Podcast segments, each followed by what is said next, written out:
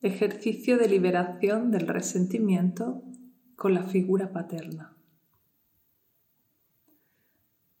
Tómate un par de días para hacer un repaso a tu infancia, para que pienses en tu padre, pienses en las cosas que no hizo y también en las cosas que sí hizo. Pero es importante que las pienses desde el punto de vista más infantil que pueda, desde el más egoísta, desde el más caprichoso, para que puedas conectar mejor con esa ira del pasado. Así que toma un papel o una libreta y ve poniendo todo eso que te faltó, todo eso que te sobró, todas esas injusticias que vinieron de manos de tu padre. Si tienes fotos familiares, puedes echarle un vistazo y puedes recrear escenarios de la infancia pensando en ellos, pero ponte mucho en ese niño o en esa niña tratada con injusticia. Vamos a buscar esa ira, no nos valen los buenos momentos, esos son para otros ejercicios. Aquí queremos rescatar la injusticia, el ataque, lo que nos hizo ponernos a la defensiva, lo que nos hizo generar ira, que en aquel momento no pudimos liberar. Es como poder tener la pataleta que no tuvimos en su momento.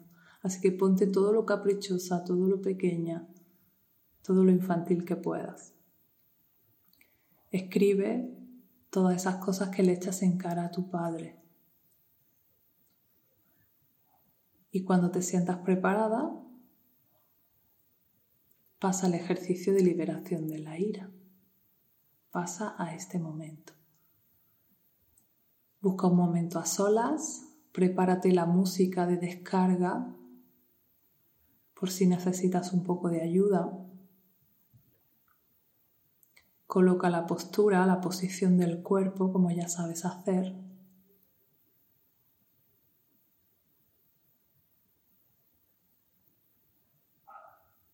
Y permítete recordar todas esas cosas que has escrito en el papel o puedes tener el papel delante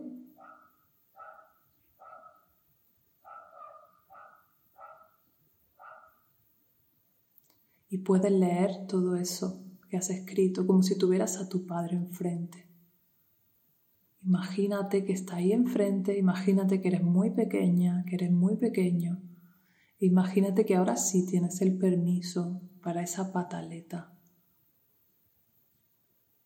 Ve leyendo todo eso si lo necesita o simplemente díselo a la cara como si estuviera enfrente. Vamos a necesitar usar el cuerpo, la emoción, la respiración y la palabra para liberar.